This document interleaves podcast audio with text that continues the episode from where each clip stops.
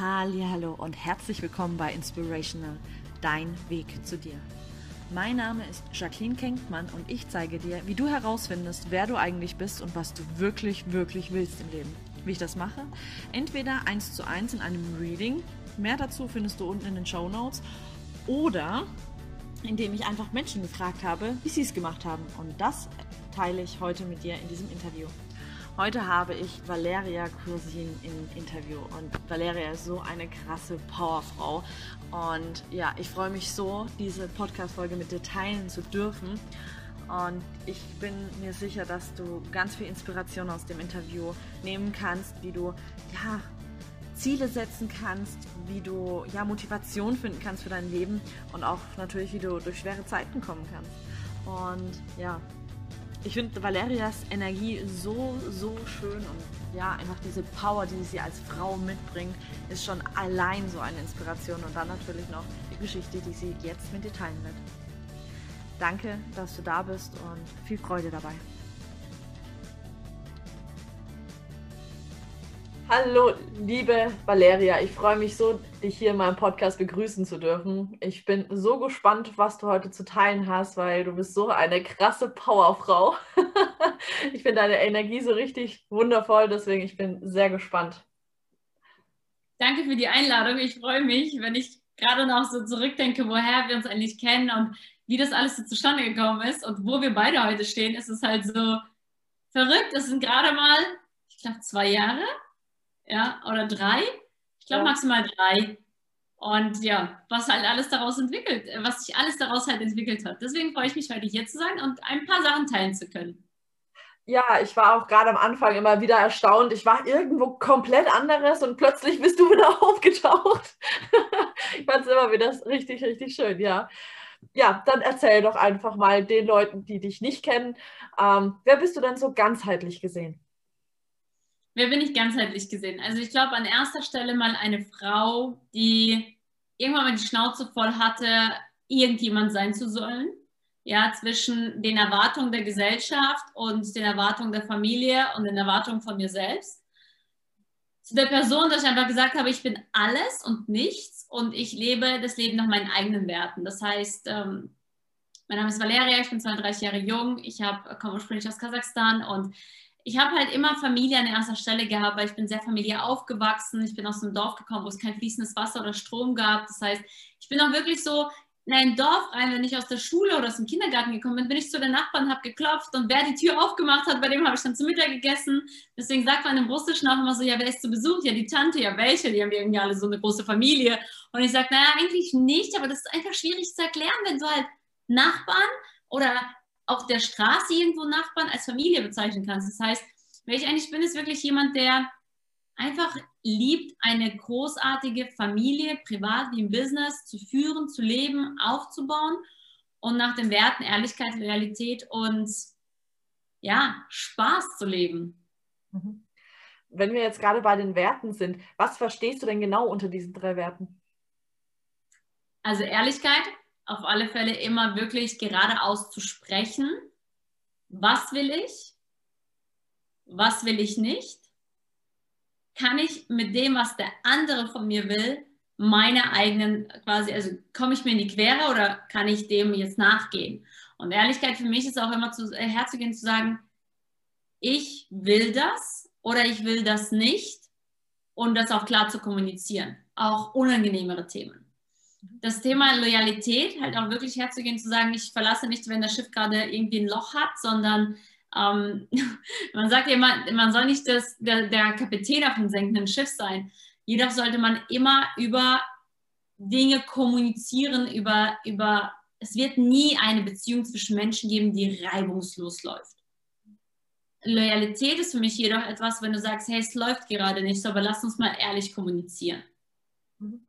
Ja, und Familie ist tatsächlich einfach dieses gemeinsam Zusammenhalt, dieses hey durch durch Donner, Schnee und Regen in die Sonne, in die in, die, in den Sommer, in die Freude. Und das ist halt so für mich diese Mischung aus allem, was ich für mich herausgefunden habe, was, was mich einfach leben lässt. Ja, dieser Spaßfaktor zu sagen, ich stehe morgens auf und ich denke mir, mein Gott, habe ich ein geiles Leben. So soll So war es aber nicht immer. Weißt du, und das ist halt genau das. Viele sehen so ein bisschen dieses Social Media und sagen, oh, und ich, äh, das ist halt so, deswegen versuche ich auch oft Real Talk auf Social Media zu machen, weil es ist nicht alles Hi und Glamour und Lifestyle, sondern es gibt halt auch viele lange Nächte dazwischen, viele Tränen, viel an sich arbeiten, viel an seine eigenen Grenzen kommen, so an seine eigene Limitierung, wo du denkst, aber das geht doch gar nicht. Und dann so, oh, das geht doch. Oh, okay. Okay, dann gehen wir halt durch. Ne? Also auch das ist halt etwas, wo ich sage, das muss halt erstmal bereit sein, ähm, die Reise anzutreten. Mhm. Richtig, richtig krass, ja. Ja, äh, mir fehlen manchmal auch wirklich einfach so die Worte, weil ich das so, so wunderschön finde, einfach diesen, dieses Wachstum auch verfolgen zu dürfen und ja, einfach so, so krass auf die Energie, die du halt auch nach außen gibst, die finde ich so schön und ja, daher auch mal meine Frage, was siehst du so als dein Geschenk für die Welt? Mein größtes Geschenk ist, glaube ich, dass ich immer das Gute in den Menschen sehe und dass ich unfassbar viel Urvertrauen habe. Auch wenn es beispielsweise Menschen in meinem Leben gab oder auch gibt wahrscheinlich, weiß ich nicht, kriege ich wenig davon mit, weil mein Fokus da einfach ein wenig hingeht.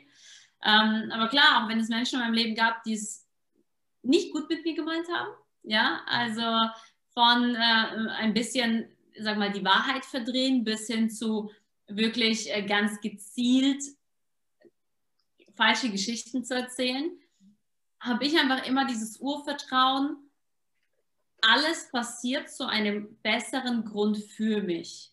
Mhm. Und alles, was in meinem Leben von mir Dinge trennt oder Menschen von mir trennt, hat etwas im Hintergrund gesehen, was ich vielleicht nicht weiß. Und deswegen nimmst ob du es jetzt Gott, Buddha, Universum nennst, es es entzieht halt diese Negativität. Und manchmal muss eine Negativität kommen, um eine viel größere Negativität aus deinem Leben zu ziehen, die du vielleicht gar nicht so wahrnimmst. Das heißt, mein Geschenk wirklich ist dieses Urvertrauen in die Menschen. Dieses, ja, einfach daran zu glauben, dass jeder Mensch etwas Gutes in sich trägt. Richtig, richtig schön, ja, doch. Ja, richtig wundervoll einfach. ähm, weil du das ja vorhin schon gesagt hast, also was, ist in den was so in den letzten Jahren auch passiert ist. Wie bist du denn die Person geworden, die du heute bist? Puh. Wie lange haben wir Zeit? ähm, bin ich die Person geworden, die ich heute bin? Um, um vielleicht die Eckpfeile kurz anzusprechen. Es war einmal dieses Streben nach mehr. Mhm. Es war das Umfeld, was ich geändert habe. Und es war der Wille. Und um das jetzt mal zu, ver zu verdeutlichen, es gibt ein Hörbuch, was ich unfassbar liebe. Und jeder, der das Streben nach mehr hat, aber Angst hat, aus seinem jetzigen Bubble rauszugehen, aus seiner jetzigen Komfortzone, aus allem, was so gut ist, der muss dieses Hörbuch hören. Und das ist Murphys Komitee. Und dieses Hörbuch habe ich wahrscheinlich in meinem ersten Jahr Selbstständigkeit 30 Mal gehört. Also unfassbar oft. Das lief wirklich, das als CD und es lief, glaube ich, rauf und runter in meinen ersten Monaten Selbstständigkeit. Weil als ich mich selbstständig gemacht habe zum ersten Mal, ähm, ja, hatte ich viele, ich will nicht sagen Neider, viele Menschen, die ihre Angst in mich projiziert haben und die ihre Grenzen in mich projiziert haben. Und viele Menschen dann gesagt haben, es funktioniert nicht, es klappt nicht, lass es doch. Ähm, ja, wo wo dann tatsächlich sogar das Umfeld von meinem damaligen Freund mir die Freundschaft gekündigt hat und mich in diesem Umfeld nicht mehr da haben wollte, weil ich so naiv genug war zu streben nach mehr. Und natürlich hat das an der Beziehung von meinem, mit meinem damaligen Partner gekratzt und wir haben das noch anderthalb Jahre mitgemacht, aber irgendwann mal, je nachdem, wo dein Umfeld sich entwickelt und ich habe dann angefangen, stetig mein Umfeld, mit dem ich am meisten Zeit verbringe, auszutauschen gegen Menschen, die über Vision sprechen und nicht über andere. Ja? Und er ist, ich will nicht sagen, in dem Umfeld geblieben, er ist schon mit mir mitgegangen, es war halt sein enges Umfeld und er war weniger bereit, dieses Umfeld zu verlassen. Und irgendwann mal standen wir halt an dem Punkt zu sagen, hey, wir sind acht Jahre jetzt zusammen, aber irgendwie haben wir nicht mehr die gleiche Lebensvision. Die, die Vision war vorher gemeinsam ein Imperium aufzubauen, Familie und wirklich diese Freiheit und irgendwann mal stand er halt so da und sagte, hey, wir haben doch schon genug, komm, lass uns doch beide in Konzerne Management angestellt sein. Und natürlich stehst du erstmal vor der Frage, wenn du A, die, diese Entscheidung treffen zu müssen, bleibe ich jetzt bei dem, was ich habe, nur um diese Beziehung aufrecht zu erhalten oder gehe ich da raus mit dem Gewissen, ich beende diese Beziehung. Und wir haben sie beendet. Das war natürlich erstmal der erste Punkt. Der zweite Punkt war, wir haben es unserer Familie gesagt. Und dann sind natürlich, ja, erstmal Hagel Kritik auf mich eingestürzt. Ja, also du musst dir vorstellen, ich bin in meiner ersten Selbstständigkeit und kriege dann noch Kritik aus meiner Familie, dass ich und meine Selbstständigkeit, meine Träume, meine große Vision daran schuld ist, dass ich quasi alles verloren habe. Also, und dann musst du erstmal unterscheiden, für wen ist was alles? Für meine Familie war alles eine Beziehung, die Richtung Ehe, Kinder ging. Ja, oder was ist für dich alles? Und für mich war alles, einen Partner an meiner Seite zu haben, der genauso eine große Vision verfolgt mit mir, der diese Vision von Familie, Finanzen, Selbstständigkeit, äh, Life Balance äh, gemeinsam in der Integrität hat. Und dann musst du halt für dich, und das ist halt wiederum der Wille, ja, den Willen zu haben, zu sagen, kein anderer bezahlt meine Rechnung, kein anderer lebt mein Leben, kein anderer wacht morgens für mich auf, ja, und kein anderer lebt meinen Job. Das heißt, wenn ich unfassbar unglücklich bin in meinem Job, kein anderer setzt sich für mich hin und motiviert mich. Im gleichen Zuge halt das Umfeld zu haben, das, das dir dann sagt, hey, das ist dein Weg, das ist deine Entscheidung. Das ist das, was du willst. Und das solltest du halt einfach fokussieren. Mhm. Und deswegen halt diese Balance zwischen dem Ganzen oder was mich dazu gemacht hat, im Endeffekt die Person, ist viel, viele Gespräche, Achtung, mit Menschen, die da sind, wo ich hin wollte. Mhm. Weil wenn heute, keine Ahnung, wenn du heute sagst, hey, ich würde gern Ballett tanzen, dann sind wir mal ehrlich, und das meine ich gar nicht wert, bewerten. Du fragst niemanden, der 100 Kilo schwer ist und kein Ballett kann. Mhm. Wie es in der Theorie funktioniert. Du suchst dir jemanden, der es kann, der es mal gemacht hat oder der jetzt auch noch aktiv das macht. Und das war halt für mich etwas, ich habe immer meine, ich liebe meine Eltern, ja, aber ich habe meine Eltern gefragt, wie ich mich selbstständig machen soll, wie ich mich verhalten soll. Und irgendwann habe ich festgestellt, meine Eltern sind halt nie selbstständig gewesen. Ja, meine Eltern haben halt, was sie gemacht haben, war sensationell. Die sind ausgewandert, die haben den Mut gefasst, mir ein neues Leben quasi zu geben, dass sie nach Deutschland sind, aber sie waren halt nie selbstständig.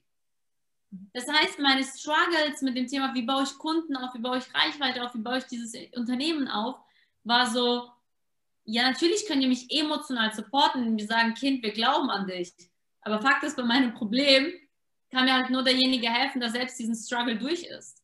Und das ist halt etwas, wo, wo du bereit sein musst zu sagen, ich habe diese Vision von mir in einem anderen Leben und das musst du klar definieren und dann auch die Emotion dahinter spüren. Was macht es mit dir denn im Herzen, wenn du heute sagst, boah, ich wach in, keine Ahnung, Mallorca auf meiner Finke auf, schau aufs Meer. Was macht es denn mit dir, wenn du sagst, ich habe zwei Kinder und einen Ehemann, der mich liebt? Was macht es denn mit dir, wenn du heute in dein Traumauto steigst, den Schlüssel umdrehst und du hörst dieses Motorgeräusch und du presst dich in diesen Sitz?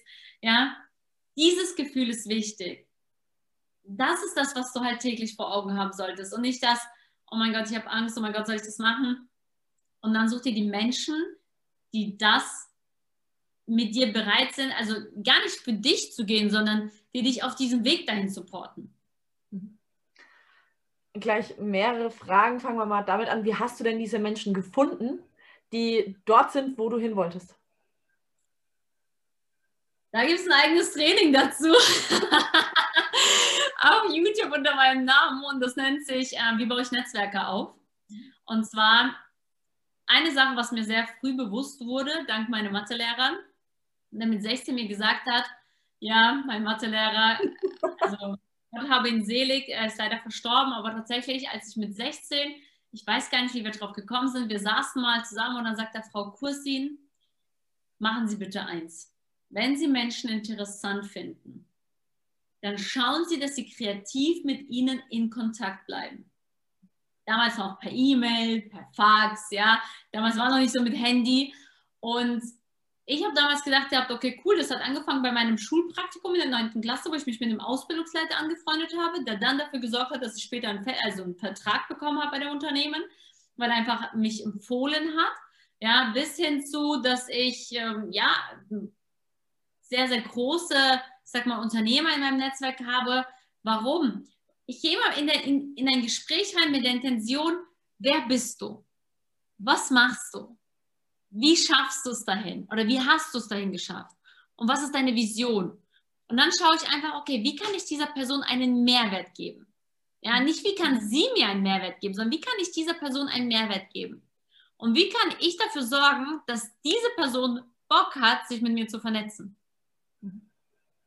Weil dann bist du niemand, der hinterher bittet, sondern der anbietet, weil du Mehrwert lieferst und die Person hat Lust, mit dir in Kontakt zu bleiben. Und dann ist es halt wirklich so, dass du auch diesen Kontakt pflegst, also egal ob es Geburtstage sind, egal ob wenn du, keine Ahnung, ich speichere beispielsweise in meinem Telefonbuch immer den Namen ein, den Vor- und Nachnamen, die Stadt, die nächstgrößere Stadt und wo wir uns kennengelernt haben. Ja, warum? Weil ich habe mittlerweile 1600 Kontakte oder sowas im Handy und für mich ist halt einfach immer wichtig, mit der Person ein persönliches Ergebnis, Ereignis zu verbinden. Und wenn ich dann beispielsweise nach Frankfurt fahre, dann gebe ich in meinem Telefonbuch ein Frankfurt und gucke, hey, wer kommt eigentlich aus Frankfurt? Mit wem kann ich mich mal wieder auf einen Kaffee treffen? Und wo findest du diese Menschen? Ich sage immer so, die Frage ist ja, guck mal, jeder hat ein unterschiedliches, ähm, jeder erwartet etwas Unterschiedliches von seinem Netzwerk. Und ich habe mir einfach die Frage gestellt, wie muss mein Netzwerk sein, dass ich Bock drauf habe? Und mein Netzwerk muss gute Laune haben, große Ziele, also wirklich so dieses ähm, Mindset zu haben, hey, lass mal die Welt verändern zu einem besseren Ort, als wir hierher gekommen sind. Und dann habe ich mir einfach überlegt, wo gibt es diese Menschen? Was machen die denn? Also die, weiß nicht, gucken wahrscheinlich weniger Netflix und Co., sondern bilden sich persönlich weiter, gehen auf Seminare, ähm, spielen oder haben Hobbys, die mit anderen erfolgreichen Menschen was zu tun haben, wie beispielsweise Rennsport, äh, Golf, Eishockey, also ne, so verschiedene Sachen. Also wo finde ich diese Menschen? Und dann kommt das Geheimnis. Du gehst einfach dahin und du sagst einfach, hey, ich bin die Valeria, ich habe dich gerade von der Seite beobachtet, ich finde dich irgendwie als Person sehr interessant. Was machst du hier? Wer bist du denn? Mhm. Einfach mal ein Gespräch anfangen. Und ich glaube, das ist so die größte Mutprobe am Anfang, sich zu, über, zu überwinden und zu sagen, ich finde ihn einfach cool und ich will einfach wissen, was er macht. Und dann fang, fängt mein Gespräch an mit, hey, geile Schuhe, wo hast du sie her? Bis hin zu, ganz ehrlich, vielleicht klingt es erlaubt, aber ich sitze hier gerade, ich schaue hier zur rechten Seite und ich sehe einfach diese Ausstrahlung und von Frau zu Frau darf ich dir mal ein Kompliment machen. Die ist einfach wunderschön. Und das sollten wir halt, glaube ich, wieder lernen.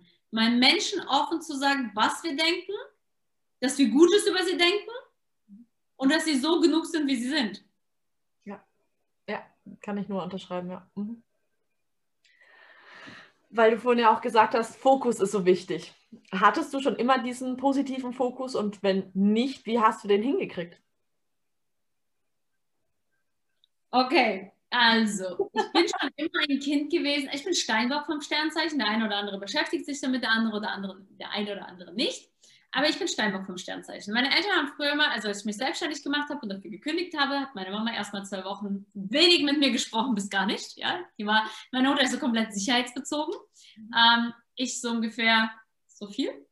Weil ich einfach denke, also ich habe in einem Unternehmen gearbeitet, ich habe Abfindungen berechnet. Erklär mir nochmal, dass irgendein Festvertrag sicher ist und ich sage dir, ich hatte, ich hatte Personalnummern, die waren innerhalb von zwei Stunden Und die waren Jahre da. So, das ist ein Thema. Das andere ist tatsächlich, ich bin also immer schon so jemand gewesen, sagte meine Mutter, die gesagt hat, ich mache das selbst. Ich mache das selbst. Allerdings durch unser Umfeld ja, werden wir natürlich geprägt und wir sind nach Deutschland gekommen. Ich habe ähm, schon Deutsch in Kasachstan gelernt, aber eben, wie du halt eine Sprache lernst, damals gab es kein Google, keine Wörterbücher, irgendwas, ne? also so einfach zu Hause. Das heißt, ich wurde in der Grundschule sehr viel gemobbt. Mhm. Äh, ich wurde ausgeschlossen, ich wurde nicht eingeladen. Ich ähm, habe sehr, sehr viel geweint. Das erste Jahr habe ich so unfassbar viel geweint. Ich glaube, fast täglich. Ich wollte fast täglich wieder nach Hause, nach Kasachstan, in mein Dorf, wo ich ein Pferd habe, wo ich mit dem Pferd zur Schule bin. Ich wollte nichts von Deutschland wissen. Ja?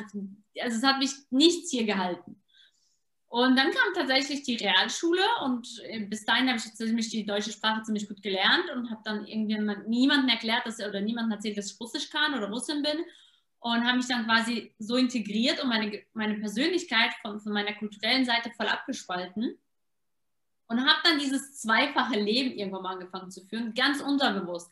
Und zwar bei Menschen, also ich habe versucht quasi de, der, der Gesellschaft gerecht zu werden ja, und in, in, in den deutschen Kreisen kannte mich jeder unter Valeria und na, ne, super seriös und auch so weiter mit der Schule und dann halt Bewerbung schreiben. Und im privaten Umfeld, also auch wo viele Russischsprechende waren, war ich immer so Lehrer, das war mein Spitzname. Da war ich immer so die Partymaus und positiv und keine Ahnung was. Und irgendwann mal war ich auf einem Seminar. Also dazwischen sind viele Dinge passiert, um die Frage zu beantworten, ob ich immer Fokus hatte. Nein. Dazwischen sind viele Dinge passiert. Ich habe zwischendurch auch Morddrohungen bekommen, weil ich sehr, sehr viele negative Menschen in meinem Umfeld hatte, die, ja, ich sag mal, mir das Leben nicht so gegönnt haben, wie ich es mir gewünscht habe und die, ja, dem einfach einen Strick durch die Rechnung machen wollten. Sagen wir es mal so. Damit musst du erstmal klarkommen als 17-Jährige und ich bin es nicht. Ich bin es nicht. Ich habe angefangen, Schule zu schwänzen. Ich habe angefangen, ähm, Ausreden zu suchen. Ich hab, bin von einem blonden, aufgeweckten jungen Mädchen zu schwarze Haare, schwarze Fingernägel, schwarze Klamotten und ähm, komplett nicht von der Menschheit abgeschottet. Und dann bin ich tatsächlich in, in, ja, ich sag mal, in die ersten Persönlichkeitsentwicklungsseminare und habe dann immer mal für mich angefangen zu verstehen, dass, obwohl es schon Jahre zurück war und ich gedacht habe, hey, darüber bin ich hinweg, es war schon alles geklärt, es wurde auch schon alles richtig, also sagt man, rechtlich geklärt. Ähm, ich bin drüber hinweg. War das halt noch immer in mir. Und ich, es war diese Fassade der Höflichkeit, der Freudigkeit, der, der guten Laune, aber eben nie aus dem Herzen heraus. Und dann gab es ein Seminar, wo es darum ging, wirklich mal diese Fassade fallen zu lassen. Und ich werde es nie vergessen. Mich hat dann einer gefragt gehabt, ob es irgendwann mal einen Moment in meinem Leben gab, der alles verändert hat. Und ich so, nein, alles immer super, alles gut, also ich bin halt so, wie ich bin, ne? Und dann sagt er, wann warst du das nächste Mal so, äh, das letzte Mal so richtig, richtig glücklich? Und ich so, mit 17? Und ich war 27. Und er so, was ist in den letzten zehn Jahren passiert? Und dann kam das halt alles hoch. Und dieses Hochkommen hat mir, nachdem ich das einfach verarbeitet habe, alles, hat mir eine Sache gezeigt.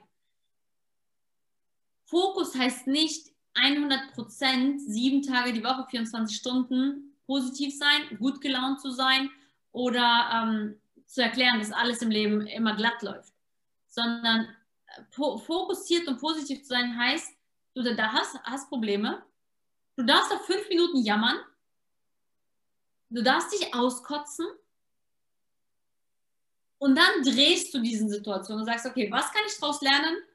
Was sollte es mich lernen? Wie kann ich das lösen? Mhm. Das heißt, Fokus und Positivität hat einfach nur was damit zu tun, was ist mein Fokus im Leben?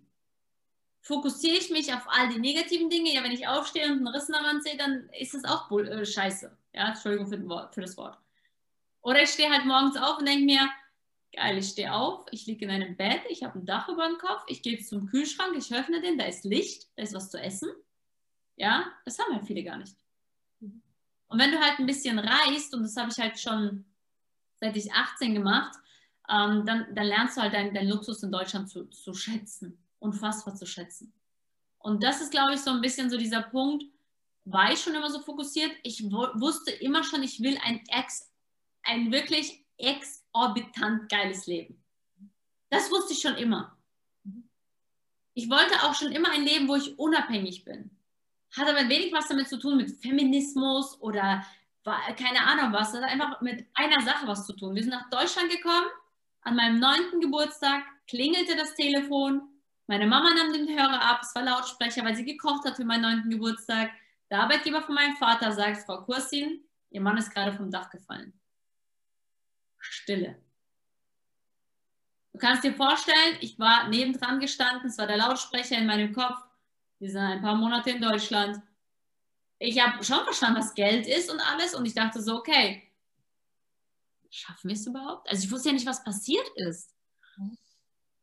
Und in dem Moment, wo er gesagt hat, ja, ihr Vater ist im Krankenhaus, äh, ihr Mann ist im Krankenhaus hin und her, mein Vater geht es heute gut. Eine Frage, aber in dem Moment habe ich einfach gesagt, okay, Geld ist ein Punkt für Freiheit. Freiheit ist ein Punkt für Gesundheit. Wie kann ich Geld verdienen? Das war so mit neun dann habe ich mit elf Babysitten angefangen, Zeitungsaustragen. Ich habe im Altersheim gearbeitet. Also seit da habe ich einfach angefangen zu, zu arbeiten, um mein eigenes Geld zu verdienen, um eben genau diese Unabhängigkeit zu schaffen, dass ich vor diesem Moment eben in meinem Leben stehe. Und das sind, glaube ich, alles so Dinge, ich glaube, keiner, der heute irgendwie, ich, in Anführungszeichen, erfülltes Leben, also ich bin keine Mutter Teresa, ja, du kannst dich auch zwischendurch stoppen, aber Fakt ist, glaube ich, eins, ich, es, es gilt im Leben immer, die Achterbahn deines Lebens mit Spaß fahren zu können. Das heißt, wenn es hochgeht, mit einem Kribbeln, mit einer Vorfreude da zu sitzen und sagen, oh ja. Und wenn es halt runtergeht, die Hände hochzureißen, zu sagen, okay, die Kurve, die nehmen wir auch noch. ja, das kann ich gut nachvollziehen, ja. So, yeah, das kriegen wir auch irgendwie durch. ja, wenn, wenn alles, wie gesagt, wie, wie, wie ist das immer? Wenn alles äh, äh, schief läuft, nee, wie war das? Wenn etwas schief läuft, dann alles oder irgendwas, da gibt es auch ein Sprichwort dazu wenn es schief läuft, dann gescheit oder so. Ich weiß jetzt auch nicht, aber ja. Ja, auf jeden Fall äh, irgendwie sowas. Und dann denke ich mir, ja, riss die Hände hoch und denke dir, okay, auch aus dieser Kurve kann ich was mitnehmen, auch hier kann ich was lernen. Und ja, ich habe halt für mich irgendwann mal angefangen zu sagen, okay, ich fahre die Achterbahn des Lebens mit Spaß. Mhm. Ja. Ja, vor allem, ich glaube auch, dass das sieht man, glaube ich, bei deiner Geschichte gerade so krass. Das, das macht mich selber so, ja, schon zu einem gewissen Punkt echt sprachlos, auch wie du einfach jetzt drüber reden kannst, aber gerade aus auch diesem. Das so. also auch das war nicht immer so. Und das muss ich hier wirklich ganz klar sagen. Es gab Jahre, da habe ich zero über meine Emotionen sprechen können. Also wirklich zero. Weil ich, weil es mich immer wieder so. Ja, und deswegen gab es ja auch diese Fassade. Und deswegen ist es ja auch so wichtig, genau daran mal zu arbeiten, weil ich glaube, also was ich für mich gesehen habe, ist, wenn du eine Herz-zu-Herz-Verbindung zu Menschen aufbaust, weil du über deine Geschichte sprechen kannst, ohne natürlich jetzt in einem heulenden Brunnen äh, zu, dich zu verwandeln, ja, dann ist es etwas, was Menschen bewegt. Ja, definitiv, ja. Das, ich glaube auch einfach, dass du so viel, das hast du ja auch gerade so schön erzählt, so viel hast daraus lernen können aus diesen, ja, diesen Tiefs deiner Achterbahnfahrt. Aber wenn man das halt wirklich mal gelernt hat, aus den Dingen zu lernen und den Fokus zu setzen, geht man halt doch eher mit diesen hochgestreckten Armen durch diese Tiefs durch und sagt sich, okay, es ist jetzt gerade vielleicht, what the fuck? Aber ja, es geht wieder aufwärts, das ist das eine. Und wie du sagst, man lernt halt da dann auch immer was draus. Und die meisten Learnings zieht man halt aus diesen Tees und nicht aus hoch, yeah. Wenn es mal tief geht, dann mach zumindest gute Musik an und tanz dazu. Es ist halt wirklich so, ich glaube, das, das Einfachste, es gibt ja von Tony Robbins einen, Satz mit ähm, Emotions comes from motions, also das heißt, deine Emotionen kommen durch Bewegung. Wenn du deinen Körper in diesen State versetzt, hey, ich tanze, ich bewege mich, dann gehen auch deine Emotionen hoch. Du kannst nicht bei einem Salzali da sitzen und wie ein Brunnen Wasser heulen. Ja, du kannst aber auch nicht bei einem, ähm, ich sag mal, Schnulzenlied, also wir Frauen sind ja vor allem nah am Wasser gebaut, bei einem Schnulzenlied da sitzen und no, sondern denkst du, oh. ja. und das ist tatsächlich etwas, also wenn, wenn, wenn wirklich etwas gerade den Bach runtergeht, dann mach Musik an, tanz, spring, schrei, lass die Emotionen raus. Und wenn es halt wirklich bescheiden gerade läuft, was ich immer mache, ist, ich schreibe einfach einen Brief, also ich nehme mir einfach Papier, schreibe alle meine Emotionen auf, ungefiltert, mit all den Schimpfwörtern, die dazu gehören, mit all dem Bullshit, der gerade in meinem Kopf vorgeht, mit all den, ich sag mal, äh, schlechten Sätzen mir gegenüber, was für Fehler ich gemacht habe oder anderen gegenüber und dann mache ich einfach eins, mache ein Feuerzeug an und dann mhm. ja. renne ich es einfach. Richtig gut, ja. Ja, wenn man so in seiner eigenen Dunkelheit ist, einfach die Disco-Kugel anmachen, Musik und ab geht die Post. Und was ich auch sagen muss, einfach noch dazu singen, weil wenn gerade die Emotionen feststecken und man die eigentlich versucht zu unterdrücken, dieses Singen löst die Emotionen. Und das ist super. Und dann kann man auch heulen, dann kann man auch mal dann schreien oder was auch immer machen, aber dann kommt es raus. Und das ist halt, ja, so wichtig. Ja. Das ist ein sehr, sehr guter Tipp, das stimmt, ja. Das mache ich auch immer sehr unbewusst. Ja, Gott sei Dank haben wir ein Haus mit dicken Wänden. also es sind hier schon ein paar ähm, Achterbahnfahrten gewesen und ein paar Fahrten nach unten, die ich dann mit sehr, sehr lauter Musik ähm, gefeiert habe. Ja, ich frage mich schon ab und zu, ich versuche mir da nicht so viel Gedanken drüber zu machen, aber was so die Nachbarn von mir denken. ich habe nie gefragt. Sagen wir mal so. ja wenn man einfach laut genug ist oder einfach ähm, in einem gewissen Extrem ist, dann fragt auch keiner mehr. ja, also was mir auch geholfen hat, ist, in den Wald zu gehen und zu schreien. Aber da gebe ich dir den Tipp, bevor du A schreist laut im Wald und es vielleicht noch gerade die Sonne untergeht und Menschen sich Sorgen machen, schreib, schreib einfach Party. Ja, wenn du im Wald Party schreist, macht sich keiner Gedanken und auch keine Passanten. Aber wenn du A schreist, dann könnte jemand Hilfe holen. Ja, das ist auch so ein Tipp, der der kam von einer Freundin, als ich mal so einen Ausraster im Wald hatte. Da sagte sie, kannst du ein anderes Wort nehmen? Ich, nicht, dass irgendwelche Passanten gleich die Polizei rufen. ja. ja, das sind wertvolle Tipps und manchmal so die Kleinigkeiten, gell, die man beachten sollte. Definitiv. Das ist echt etwas. Aber so macht das Leben. Das ist halt das, was Spaß macht. Ja, definitiv, ja. ja ja, ganz ehrlich, auch bei mir, die, was die da alles oben treiben, ich, das ist, da kann ich auch mal falsch singen, das ist schon okay. ich glaube, es ist halt wirklich so, wir machen uns viel zu viel Gedanken, was andere von uns denken und ich will mich ja gar nicht rausnehmen. Also, oh mein Gott, als ich, als ich äh, gestartet bin mit, mit meiner ersten Selbstständigkeit und äh, ich habe dann echt so teilweise gedacht, ich bin gleich so, was denkt meine Familie? Ich bin aus diesem klassischen Muster, ich habe einen sicheren sicheren Arbeitsvertrag aufgegeben. Und es war so, okay. Und dann habe ich mir gedacht, und echt so, ich glaube, ein Jahr später oder anderthalb Jahre später hat die Katja mir das erste Mal diesen Satz gesagt, hat gemeint, wen bockt's, was die denken? Die bezahlen auch nicht deine Rechnungen. Ja, auch wenn du machst, was sie wollen. Keiner überweist dir dann 3000 Kurse und sagt, wow, cool, leben sie ein schönes Leben, wie ich mir vorstelle, ich überweise Geld dafür. ja, es ist so, ja. Vor allem, ganz ehrlich, meistens machen sich die Leute doch eh viel weniger Gedanken über einen, als man selber denkt. Wir sind gar nicht so wichtig. Wie war das früher?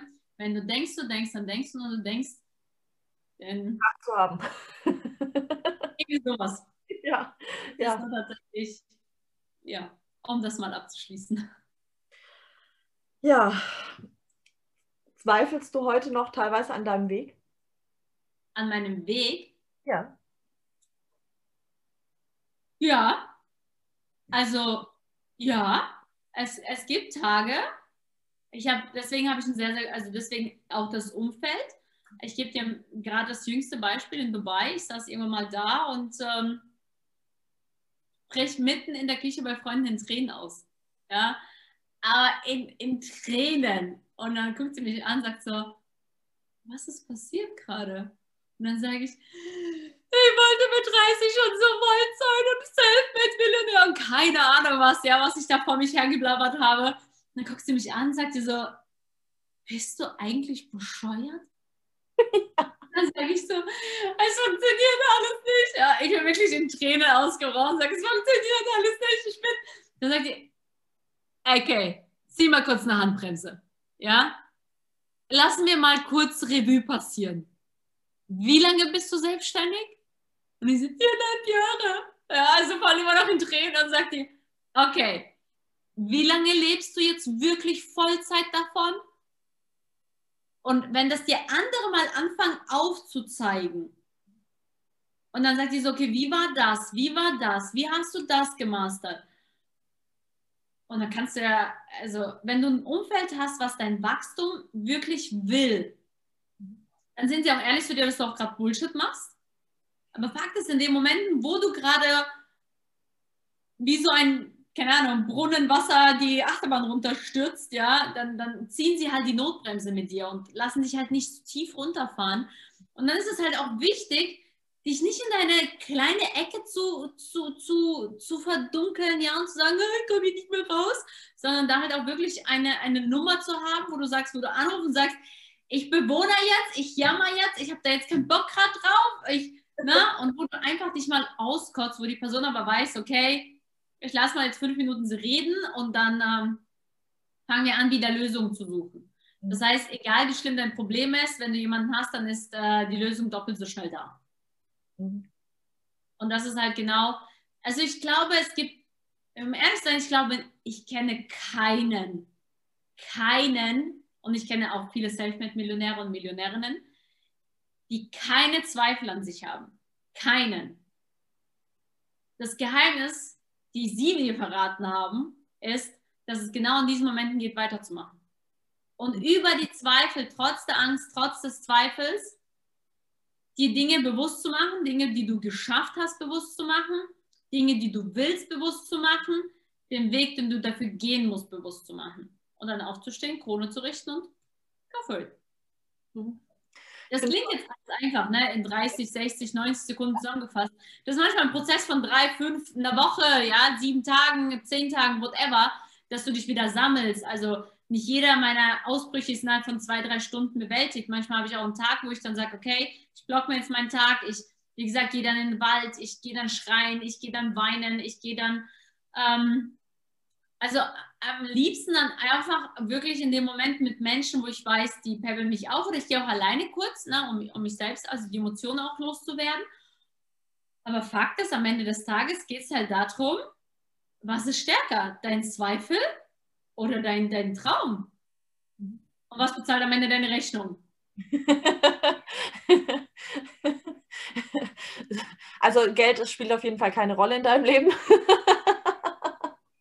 ja, also es ist halt, jeder, der mir sagt, Geld ist nicht wichtig, denke ich mir, weiß nicht, so neben Sauerstoff schon. Also wenn ich was zu essen will, dann ähm, ja. brauche ich schon Geld. Ja, definitiv.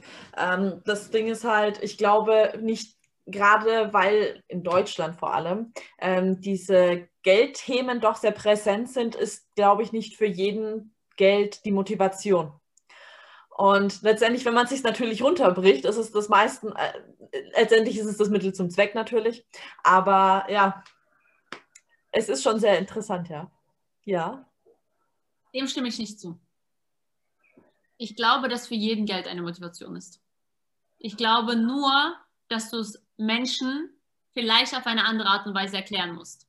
Aber Fakt ist, ich glaube, Geld ist für jeden eine Motivation, auch wenn er es verneigt, auch wenn er es verleugnet. Das ist der Punkt, genau, ja. Auch wenn es vielleicht in Deutschland nicht so populär ist, sind wir mal ehrlich, in einem Bentley zu weinen ist halt besser als unter der Brücke. Ja? Es ist, wie es ist. Dort sind die Taschentücher vielleicht auch weicher. So, Punkt also wenn wir halt wirklich mal Real Talk reden, und ich meine, wir sind zwei Frauen, wir sind schon vieles durch in diesem Leben. Aber Fakt ist ja eins, jeder, der mir sagt, ja, Geld ist kein, keine Motivation für mich, dann frage ich, okay, was ist denn deine Motivation? Ja, ich will Zeit mit meinen Kindern verbringen. Super. Ja, ich will Zeit mit meinem Ehemann haben. Ja, ich will mehr reisen. Mhm. Okay. Zeit mit deinen Kindern verbringen, wenn du kein Einkommen hast. Wie viel Zeit hast du dann mit deinen Kindern? Also entweder du hast kein Einkommen und hast Zeit für deine Kinder oder du hast ein Einkommen, arbeitest acht Stunden am Tag oder mehr oder weniger und hast weniger Zeit für deine Kinder. Das heißt, wenn du heute also ein passives Einkommen hättest, was deinen Vollzeitjob ersetzen würde, dann wäre auf einmal eine Motivation, dieses Geld zu verdienen passiv, eine Motivation, weil du mehr Zeit für Kinder hast. Dann sagt mir der andere, ja, meine Motivation ist, die große Liebe zu finden. Super, Gar kein Problem. Wenn du deine große Liebe gefunden hast und mit ihr essen gehen willst, wer zahlt's? Wenn du deine große Liebe überraschen willst und einen Urlaubstrip planst, wer zahlt's? Das Finanzamt nicht. schön, gesagt. Ja, ähm, ich, das ist genau der Punkt. Ich glaube, dass sich halt viele dann sagen, so, oh nee, Geld, nee. Ähm, aber wie du sagst, im Grunde ist es es trotzdem es ist nicht die Ursprungsmotivation, sage ich mal, aber es ist das Mittel zum Zweck. Und das ist halt der große Punkt, ja. Und sich das halt einfach auch wieder bewusst zu machen. Ich glaube, das ist auch wichtig, um dieses Geldthema mit aufzulösen, um sich zu sagen, Geld ist ja nicht böse oder sonst irgendwas, sondern es ist mein Mittel, um meine Träume verwirklichen zu können. Richtig. Also das Haus kostet, es kosten banale Dinge was. Essen kostet, Windeln kosten, Geschenke kosten. Klar kannst du ein, äh, was malen, aber die Stifte kosten auch Geld. ja. also im Endeffekt geht, ist die Basis dessen, dass du ein, ich sag mal, entspanntes Leben hast, trägt Geld viel dazu bei. Es ist, ich will nicht sagen, dass es das Nonplusultra ist, aber es trägt halt viel bei, dass du nachts schlafen kannst, weil du weißt, morgen kannst du aufstehen und deine Rechnung zahlen. Ja. Definitiv, ja. Hm. So auf deinem Weg bis zum heutigen Tag, ich hast du ja auch erzählt, du hast immer wieder Sachen gehabt, die dich selber aufgehalten haben. Wie hast du diese Dinge aufgelöst bekommen? ja, der Blick ist gerade schön. okay. Ich glaube, Schritt Nummer eins ist, du bist bereit, sie aufzulösen. Mhm. Ja. Dafür ist der Vor die, der, die Vorstufe, dass du den Willen hast für ein anderes Leben. Und zwar muss der Wille größer sein als die Komfortzone gerade. Mhm. Ja? Und dafür musst du dir, also das Erste, was mir, also ich wusste früher gar nichts von Glaubenssätzen und äh, Limited Beliefs und wie sie alle heißen, davon wusste ich gar nichts. Das, was ich gehört habe, war eins. Es gibt eine Studie, wo ein Arbeitsloser in Kreise von fünf Millionären gesteckt worden ist und der innerhalb von einem Jahr auf dem Weg dahin war, ein Self-Made-Millionär zu sein. Im gleichen Zuge wurde ein Millionär in Kreise von fünf Arbeitslosen, die einfach schon langzeitarbeitslos sind ne, und ohne jetzt große Bemühungen, das zu verändern, gesteckt. Und er hat das, diese, diese Stufe an Experiment musste abgebrochen werden, weil er fast alles verloren hatte. Krass. Und dann fiel der Satz, du bist der Durchschnitt der fünf Menschen, mit denen du am meisten Zeit verbringst. Guck in dein Telefonbuch, wer ist das? Guck, wo sie stehen. Und ich werde dir sagen, wo du in drei, vier Jahren stehst. Einkommensmäßig, familienmäßig, materiell, spirituell, finanziell. Dann habe ich so mir das überlegt und mir gedacht, okay, ich habe keinen einzigen Selfmade-Millionär in meinem Kreis. Ich habe, also zu dem Zeitpunkt war ich einfach auch jung, aber ich habe, das meine ich, wie, wie, gesagt, wieder wertfrei. Allerdings hatte ich damals Menschen oder keinen, kein Paar in meinem Umfeld, wo ich gesagt habe, boah, die Beziehung finde ich cool. Ja. Und dann habe ich mir einfach überlegt, okay, welche Bereiche im Leben gibt es? Und habe mir für jeden dieser Bereiche jemanden gesucht, der da ist, wo ich hin möchte. Mhm. Und dann habe ich mir überlegt, okay, was hindert mich zwischen heute und diesem Status? Und dann habe ich mir das mal aufgeschrieben. Beispiel zwischen Selfmade-Millionär, naja, eine Million. Okay, schon mal klar. Zwischen der Beziehung, ähm, erstmal überhaupt den Partner, aber die Frage ist überhaupt, welchen Partner will ich denn? Mhm. Okay, zwischen der Spiritualität. Alles klar. Was heißt Spiritualität? Na, also ich habe für mich diese Bereiche definiert. Und dann habe ich angefangen, okay, zu gucken. Warum habe ich denn noch heute keine Million verdient? Ich habe die gleichen Voraussetzungen wie andere, also ne, die selfmade sind. Hm, glaube ich denn, dass ich es wert bin, eine Million zu verdienen? Glaube ich denn, dass ich diesen, äh, diesen Mehrwert im Leben anderer schaffe? Dass mir jemand dieses Geld, also nicht alleine jetzt jemand zahlt, aber dass ich dieses Geld einfach verdiene. Mhm.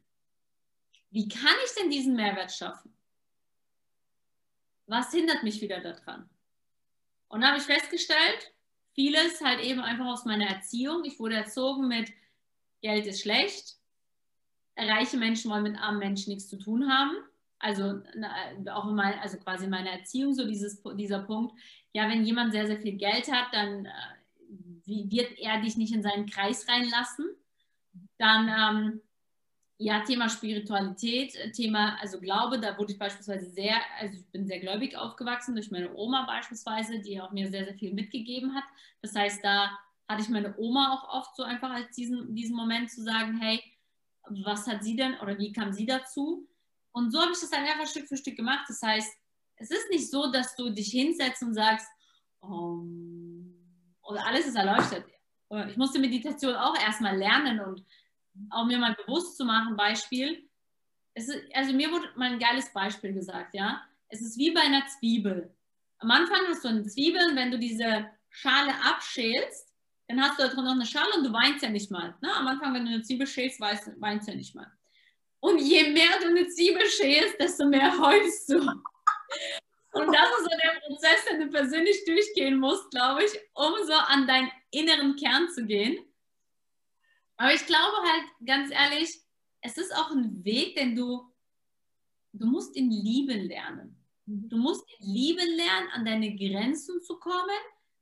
Du musst in Lieben lernen, weil du dann aus der Verzweiflung in deine Stärke kommst. Ja. So wie bei der Zwiebel. Am Anfang hast du halt noch eine Maske auf. Ne? Wenn dir jemand ein bisschen was antut, dann sitzt du halt immer so da. Oh. Aber irgendwann mal, wenn jemand lang genug an dir schält und bohrt und die richtigen Fragen stellt, dann, dann, dann fließen auf einmal Tränen. Und ja, da halt nochmal dieses Umfeld.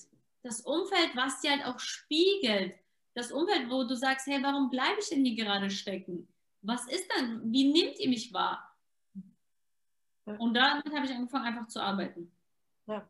ja. Aber ich, ich habe angefangen, Bücher zu lesen. Ich habe angefangen, The Secret zu gucken. Ich habe angefangen, äh, mich mit, mit Persönlichkeitsentwicklung auseinanderzusetzen. Ja. Ja, ich glaube, das ist so der erste Weg von mir. Ich glaube, nochmal diese Schrittweisen, dass der erste Schritt, der ist zu erkennen, wo stehe ich gerade. Und will ich da denn überhaupt sein? will ich da eher überhaupt raus? Ja, richtig, ja. Wollen und machen sind zwei verschiedene Dinge. Ja, definitiv. Ich will schwanger werden und ich mache dafür, dass ich schwanger werde, sind auch zwei verschiedene Dinge. also das ist so ein, so ein guter Vergleich dazu, wenn mir jemand sagt, ja, aber ich will doch.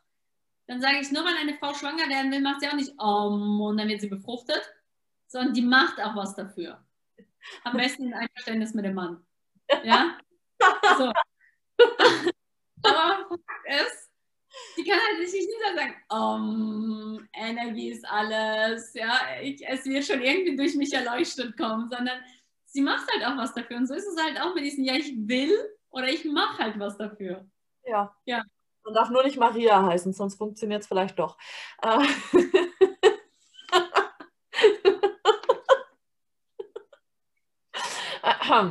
ja. Ja, nee, definitiv.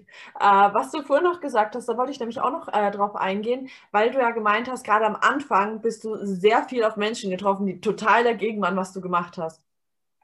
Wie bist du damit umgegangen? Weil du hast ja auch selber gemeint, warst ja auch noch jünger und sowas und das ist ja schon krass, wenn dann wirklich Menschen wirklich sagen so, nee, mit der haben wir nichts mehr zu tun haben, wenn die sowas macht. Tja, hätte ich früher verstanden, dass ich mal auf die Menschen hören sollte, die da sind, wo ich hin will und nicht auf die, die mir dagegen sprechen, wäre ich wahrscheinlich heute schon Selfmade-Millionär. Beantwortet vielleicht auch schon die Frage, was ich gemacht habe. Ich habe mich davon beeinflussen lassen. Es hat mich unfassbar getroffen. Ich habe, als es beispielsweise damals mit meinem Ex-Partner passiert ist, ich habe so viele Nächte geweint.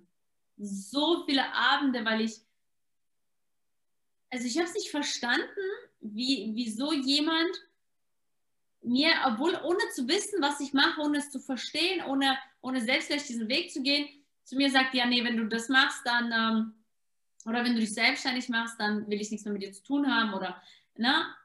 Ich habe, also Anfang habe ich mich sehr davon zurückwerfen lassen, wirklich. Ich habe dann, ja, ich habe schon nach außen das mir nicht anmerken lassen, weil Steinbock, ja, aber im Innen hat mich das schon zerstört.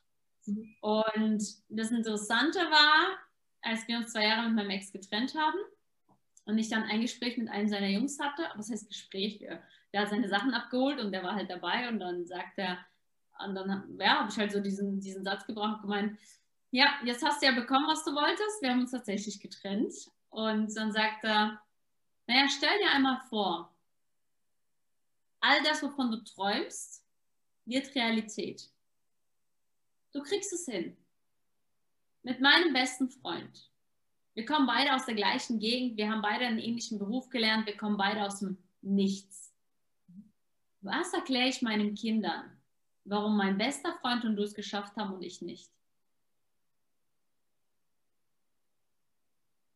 Krass. Und das hat mich dann eine Sache verstehen lassen. Und zwar, dass es nie der, ihr, der Niederglaube war, dass ich das nicht schaffe, ja. sondern die Angst, sich selbst rechtfertigen zu müssen, warum er nie für seine Träume gegangen ist. Mhm. Ja aber auch trotzdem krass, äh, diese Refle äh, Reflektiertheit, sage ich mal, äh, sowas dann auch so sagen zu können, wirklich. Äh, ja, ich gern. Ich glaube, da wollten wir einfach nur einen reindrücken, dass er es geschafft hat, dass wir uns getrennt haben. Er hat mich von Tag 1 gehasst. Du musst dir vorstellen, wir waren acht Jahre in der Beziehung, er hat mich einfach von Tag 1 gehasst. Ja, ja, ich glaube, das ist aber trotzdem diese Selbstunsicherheit auch natürlich, weil äh, indem er dich natürlich losgeworden ist, hat er sich nicht mehr damit beschäftigen müssen. Aber. Der, der, der Spiegel seine Angst wahrscheinlich. Ja, definitiv, klar, sicher, ja. Ja, aber man musste halt erstmal mit umgehen. Ja. Es war nicht einfach, weil ich mir einfach gedacht habe, eigentlich krass. Also ich meine, ich habe acht Jahre mit dem Mann verbracht und im Endeffekt, was dein Umfeld halt mit dir macht, was für einen Einfluss es auf dich hat. Ja, also was äh, will das, wie gesagt, gut oder schlecht? Ich meine, ich habe halt das Urvertrauen. Ich bin unfassbar dankbar für diese Beziehung. Er hat unfassbar viel für, für mich gemacht. Ich bin unfassbar durch ihn gewachsen. Ähm, ja, ich bin schon sehr, sehr dankbar, dass er in diesen acht Jahren in meinem Leben war, weil ich vielleicht gewisse Dinge viel später erst nicht getraut hätte. Und gleichzeitig natürlich habe ich das Vertrauen, dass das vielleicht genau sein oder dieser, dieser Freund sein musste, dass wir uns trennen, weil wir vielleicht wirklich nur für diese Zeit bestimmt waren, gemeinsam zu wachsen, weil er natürlich auch durch mich, durch mein Umfeld, durch meine Vision gewachsen ist, auch viel mit mir gemacht hat, auch viel mit mir gereist ist oder wir gemeinsam gereist sind. Und ich habe einfach dieses Vertrauen bekommen. Wir waren einfach für diese Periode an Zeit bestimmt und wäre vielleicht nicht einer seiner besten Jungs, dann hätten wir vielleicht diese Beziehung weitergeführt und hätten unser eigenes Wachstum oder unseren eigenen Weg beide verhindert. Mhm. Ja. Ja, vor allem, ich glaube, dass auch für dich das einfach, ist jetzt mal eine ähm, Annahme, für dich einfach nochmal so eine wirkliche Entscheidung war, diesen Weg wirklich zu gehen. Weil, wie du sagst, so wollen und tun sind zwei Paar Stiefel, aber wirklich diese Entscheidung dann zu treffen, das ist ja wirklich eine sehr ja, einschneidende Entscheidung gewesen und auch mit äh, starken Konsequenzen natürlich auch. Und da dann wirklich zu sagen, nein, ich gehe meinen Weg, ich mache das für mich jetzt und ja, das ist der richtige für mich. Ich, das ist ein großer, großer Schritt, ja. Ich, ich sagte mal, wir hatten es ja vorhin über Zweifel und ich spreche einfach jetzt mal super, super ehrlich. Ähm, ich hatte, ich muss kurz zählen, wie lange es her ist, vier Wochen wahrscheinlich, so um die, um die, um die vier Wochen herum, vor vier Wochen. Also vor sechs Wochen habe ich jemanden kennengelernt in Dubai, eine ähm, Frau aus München, die war quasi in Dubai gerade und wir hatten es halt so davon und dann habe ich ihr so meine Vision erzählt und dann sagt die so, warum bist du noch nicht dort? Ich sage, ich weiß nicht. Und hin und her und wir haben gesprochen und, na, und dann, ja, und sie ist Coach. Und dann sagt sie, okay, wir machen mal eine Session. Ich so, okay, alles klar. Wir haben eine Session gemacht und es war, es war unfassbar interessant, weil in dieser Session hat sie einfach nur viel gefragt und irgendwann mal unter Tränen sage ich zu ihr, ja, ganz ehrlich, weil ich einfach daran zweifle, ob es der richtige Weg war. Ich habe dafür eine, eine Beziehung mit, mit jemandem beendet, der echt gut in mein Leben gepasst hat oder ja auch ich in seins und wo, wo wir ein Team waren. Und ich stelle mir die Frage, ob ich einfach egoistisch war für meine eigenen Träume das aufzugeben. Und natürlich, weil auch zwei Jahre lang meine Familie da sich voll drauf gestützt hat, zu sagen, hey, ähm, du und deine großen Träume und Ziele, du hast es kaputt gemacht. Ne? Also ich habe quasi diese Schuld auf mich auch genommen. Und dann hat sie mich angeguckt und hat gemeint, okay, aber stell dir mal vor, du wärst nicht diesen Weg gegangen. Du hättest dich dafür entschieden, weiter im Konzern angestellt zu sein, weiterhin entschieden, äh, für jemanden zu arbeiten, weiterhin entschieden, diese 40 Stunden zu arbeiten, hättest dann deine Familie, also hättest dann dein Haus mit ihm beispielsweise gekauft, ja, und eine Familie gegründet. Die erste Frage ist, hättest du überhaupt eine Familie gründen können, weil dein Körper vielleicht das gar nicht zugelassen hätte, weil du so sehr in dir selbst diese, diese, diese eigene Hass gegen dich selbst hast, nicht deinen Weg gegangen zu sein? Und die andere Frage ist, wo wärst du denn mit 40, 50? Glaubst du, du hättest dann die Dinge bereut, dass du sie nie gemacht hast oder nie gestartet bist oder nie durchgezogen hast? Und das war so ein Moment, wo ich gesagt habe, wow. Aus dieser Perspektive habe ich es nie gesehen. Mhm. Ja, weil natürlich war irgendwo in mir drin, jetzt musst du dir vorstellen, wir sind vier Jahre getrennt. Ja, vier Jahre sind wir schon getrennt. Mhm. Irgendwo war das anscheinend immer noch in mir drin, dass ich hergegangen bin und gesagt habe, okay, vielleicht ähm, hätte ich es doch nicht machen dürfen. Ja, vielleicht habe ich mir doch damit das alles ruiniert. Und sie hat mir einfach nur, das meine ich wieder mit Umfeld, sie hat mir einfach nur diese Perspektive gedreht aus dem Selbstzweifel in die Stärke, zu sagen, okay, aber stell dir mal vor, du wärst mal diesen Weg gegangen. Du, du fragst dich ja nur, ist, okay, ich bin ihn nicht gegangen, aber stell dir mal vor, du wärst ihn gegangen. Wo wärst du? Was wäre aus dir geworden? Wärst du glücklich? Mhm. Ja. Wirklich innerlich glücklich, weil du im Außen alle Normen erfüllt hättest, die die Gesellschaft erwartet? Mhm. Dass man nach acht Jahren heiratet, Familie gründet, ne? und nicht so, ja. Vor allem, du bist ja auch ein sehr reflektierter Mensch und ich glaube, da wäre dann irgendwann auch wirklich dieser Gedanke gekommen, äh, dieses, dieser Vorwurf an den anderen, für dich habe ich das aufgegeben und die Beziehung hätte ja gar nicht funktionieren können. Richtig. Aber das ist das halt, was ich vorhin meinte mit, wo du ja. gesagt hast, hast du Zweifel und ich habe da echt kurz überlegt, ob ich diese Story so erzählen soll, weil hm. im Endeffekt jeder von uns hat irgendwo Tage, Momente, Minuten, Stunden, wo er, wo er sich diese Frage stellt, war das jetzt richtig?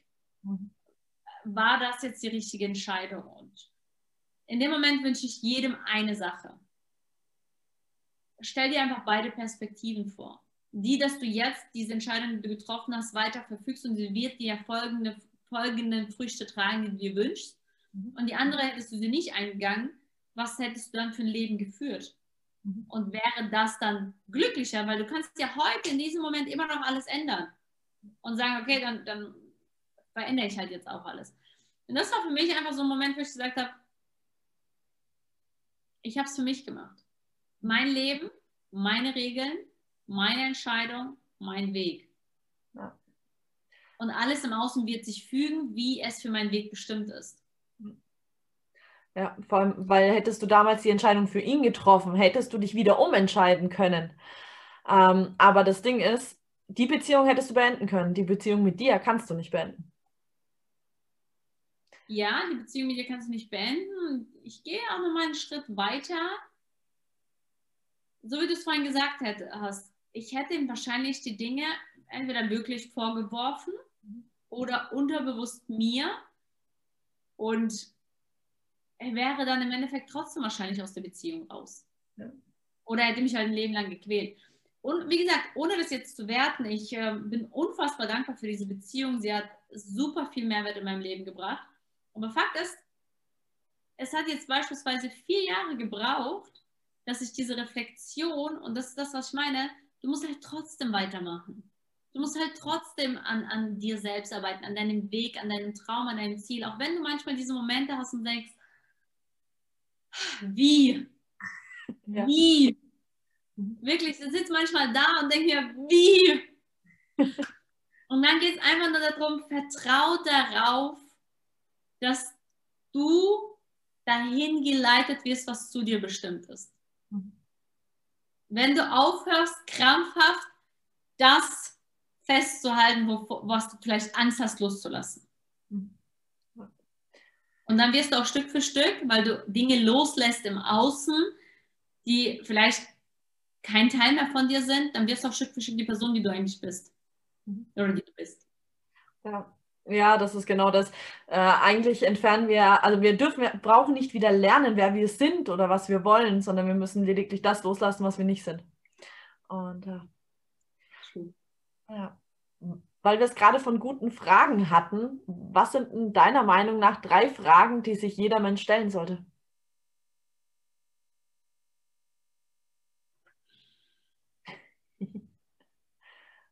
Will ich das?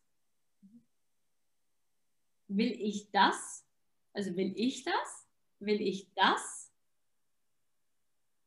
Und was will ich? Mhm. Ja. Das auf, jedem, äh, auf jede Situation. Definitiv, ja. Ja. Wenn du deinem jüngeren Ich zu drei verschiedenen Zeitpunkten drei Tipps geben könntest, wann würdest du dir welchen Tipp geben?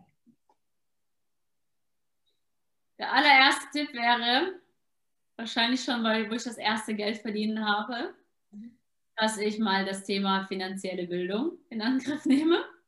ähm, das habe ich leider sehr, sehr spät angefangen. Ich habe ähm, mich sehr, sehr wenig mit dem Thema Geld-Mindset beschäftigt. Und so viel Geld, wie ich verdient habe, habe ich das auch also nach rechts und links ausgegeben. Das heißt, äh, das Thema investiere früh, das dann, ähm, also das hätte ich mir wahrscheinlich schon mit zwischen 16 und 18 gegeben. Äh, dann, als ich aus dieser Beziehung raus bin mit der Angst, oh mein Gott, es ist egal, was andere von dir denken. Es ist nur wichtig, was du selbst von dir denkst und kannst du, von, kannst du dir selbst in die Augen schauen und sagen, du hast die richtige Entscheidung für dich getroffen. Und in jeglicher Lebenslage wirklich diesen, diesen, diesen Moment zu sagen, vertrau auf das Leben, es ist immer für dich.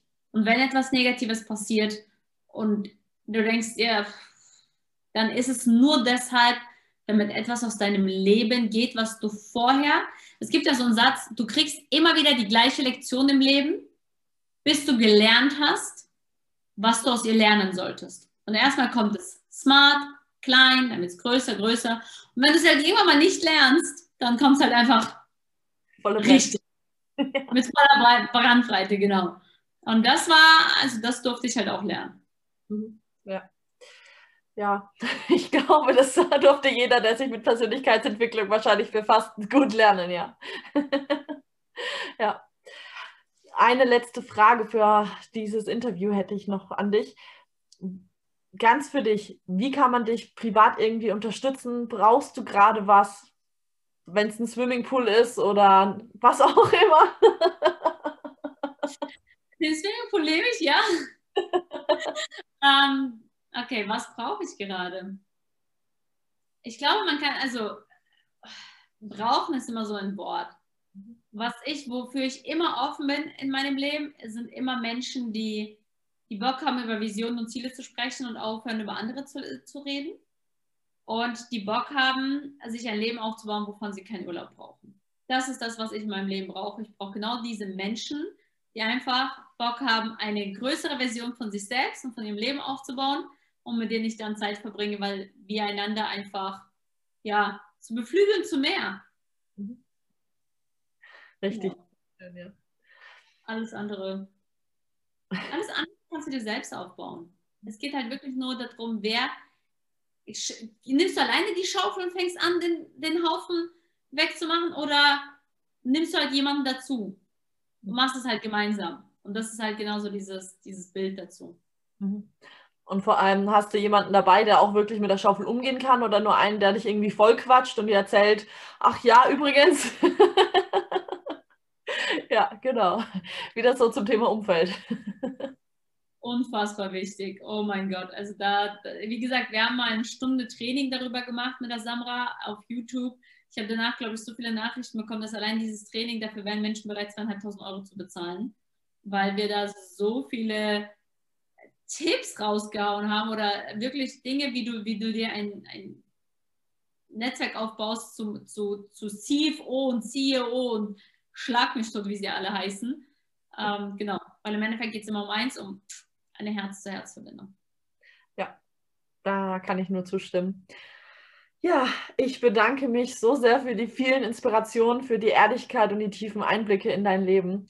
Und ja, ich bin schon mega gespannt dann auf das zweite Interview mit dir, äh, wo es dann ja mal um dein Business geht. Ja. Ich freue mich und ich bin immer wieder verblüfft. Für mich ist es immer wieder tatsächlich eine, eine, ein Moment, der das so, wow, okay, Interview, Podcast. Was soll ich erzählen? So weißt du? Also in dem Sinne, für mich sind halt viele Dinge so, ist doch selbstverständlich. Ich habe doch dieses große Ziel, ich will doch dahin, das ist doch selbstverständlich. Wie gesagt, wollen und machen. Deshalb, ja, aber ich freue mich sehr. Ja, danke nochmal und dann, ja, bis zum nächsten Mal. Vielen Dank, dass du dabei warst. Ich hoffe, dass dir die Folge gefallen hat und wenn dem so ist, dann freue ich mich über ein Gefällt mir, ein Like und wenn du jemanden kennst, du sagst so, wow, ja, Valeria könnte diese Inspiration wirklich inspirieren, dann teile gerne diese Folge mit ihr oder ihm. Und ja, connecte dich auch gerne mit Valeria. Alle Informationen dazu findest du unten in den Show Notes und sei gespannt auf nächste Woche, wo Valeria dann ihr Business mit dir teilt, ihre Erfahrungen und was sie so überhaupt genau macht. Es geht nämlich wieder mal um Network Marketing. Und wie man das erfolgreich erleben kann und welche Vorteile dieser Beruf bietet, das erzählt sie dir nächstes Mal. Und wenn du magst, findest du auch noch mehr auf meinem Instagram-Kanal Inspirational Dein Weg zu dir. Und wenn du an einem ja, tiefergehenden Weg interessiert bist, habe ich da noch einen weiteren Facebook- und Instagram-Kanal vor kurzem ins Leben gerufen und da teile ich sehr viele hm, viel Input mit dir, wo es eher in die spirituelle Richtung geht, unter Shamanka Jacqueline. Auch dazu findest du weitere Informationen unten in den Show Notes. Und ich biete eben jetzt auch Readings an. Das heißt, ich frage die geistige Welt, deine geistige Welt, nach deinen ja, Fragen. Die Fragen, die du hast, Fragen, die dir vielleicht sonst keiner beantworten kann. Sowas wie, was ist deine Berufung und sollst du gerade dies oder jenes tun? Wo sind gerade deine aktuellen Blockaden und wie kannst du sie lösen? Und das alles findest du unter Shamanka Jacqueline. Und ich freue mich von dir zu hören und dann bis nächstes Mal. Oder vielleicht bei der nächsten Nachricht. Sei inspiriert und bleib inspirierend. Deine Jackie.